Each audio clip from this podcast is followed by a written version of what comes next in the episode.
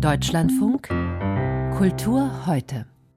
In Chemnitz pflanzt man mit Ausblick auf den Titel Kulturhauptstadt 2025 lieber Apfelbäume und begleitet das mit einem Kunst- und Vortragsprogramm. Und immerhin gibt es seit gestern Abend offiziell auch ein Kulturhauptstadt Infocafé. In den letzten Monaten entstand allerdings bei dem einen oder anderen der Eindruck, sehr viel mehr passiere dann aber auch nicht, wenn es um das Projekt Kulturhauptstadt geht. Heute nun lud die Stadt zusammen mit Sachsens Ministerpräsident Kretschmer zur Vorstellung konkreter Pläne nach Chemnitz. Unser Landeskorrespondent Alexander Moritz hat zugehört. Auf den Fluren der Chemnitzer Kulturhauptstadt GmbH spricht man Englisch, Polnisch, Tschechisch und Sächsisch. Die meisten der knapp 40 Mitarbeitenden wurden gerade erst eingestellt.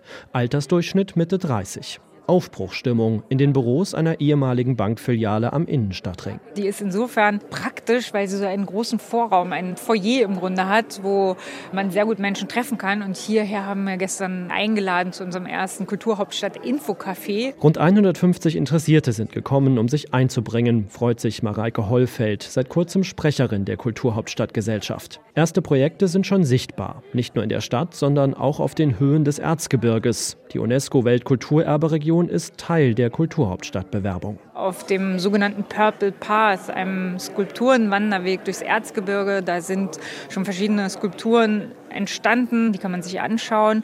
Es gibt im März einige Aktivitäten in dem Projekt Wie Parapom, die europäische Parade der Apfelbäume.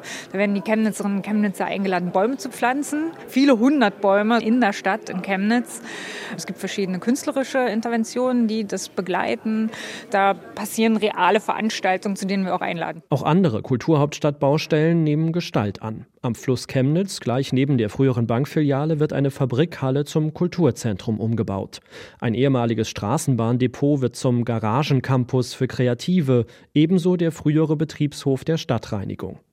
Der Großteil des Programms ist aber noch in der Projektphase. Wir sind Teil der Dramenanalyse und aus der Dramenanalyse beginnen dann die Probenarbeiten. Der Dramaturg Stefan Schmidtke hat unter anderem die Wiener Festwochen inszeniert. Seit einem Jahr ist der gebürtige Sachse Programmgeschäftsführer der Kulturhauptstadt Chemnitz. Das sogenannte Bewerbungsbuch, für das Chemnitz den Titel bekommen hat, ist ja eine Anordnung von Ideen, Wünschen, Visionen.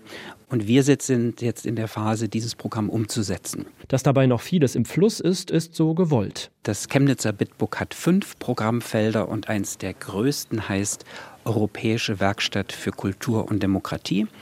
Das ist ein Programm, das füllen die Chemnitzerinnen und Chemnitzer alleine mit ihren noch dazukommenden Ideen. Seit dem 27. Februar laufen große Ausschreibungsverfahren für urbane Populärkultur, für Projekte tschechisch-deutscher, polnischer Zusammenarbeit, für Projekte generationenübergreifender Arbeit. Seit dieser Woche ist die Ideensuche eröffnet. Über Fördermittel für viele kleine Projekte soll die Stadtgesellschaft die Kulturhauptstadt mitgestalten. Das, was wir im Moment tun, ist, alle Menschen ins Arbeiten zu bringen. Und die Kulturhauptstadt erreicht die Menschen dann, wenn sie in Projekten aktiv mitarbeiten. Und genau diesen neuralgischen Punkt erreichen wir in diesem Jahr. Die Resonanz in der Stadt sei positiv, versichern die Macher, auch wenn sich nicht alle mitgenommen fühlen. Kritik gibt es schon am Motto See the Unseen.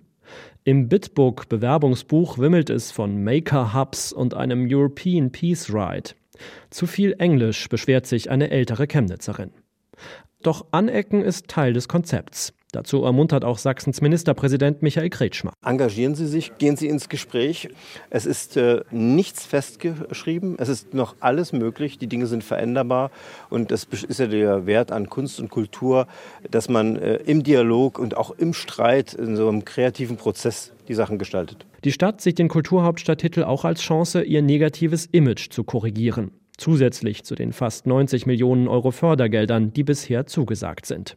Und es soll noch mehr werden, wünscht sich der Chemnitzer Finanzbürgermeister Ralf Burkhardt. Das wird ein Erlebnis sein für alle hier in der Stadt, was man sich noch gar nicht richtig vorstellen kann, so viele Menschen täglich in der Stadt zu haben, wie wir es bisher noch nie gesehen haben. Vorausgesetzt, die Gäste kommen auch hin. Seit kurzem hält zwar wieder ein Fernzug in Chemnitz, allerdings nur wenige Male am Tag und auch nur von Dresden aus. Die schnellere Verbindung über Leipzig fehlt weiterhin.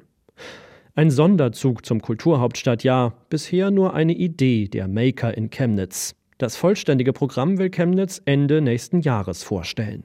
Alexander Moritz, Deutschlandfunk, Landeskorrespondent in Sachsen, über die Pläne der Stadt Chemnitz für das Kulturhauptstadtjahr 2025.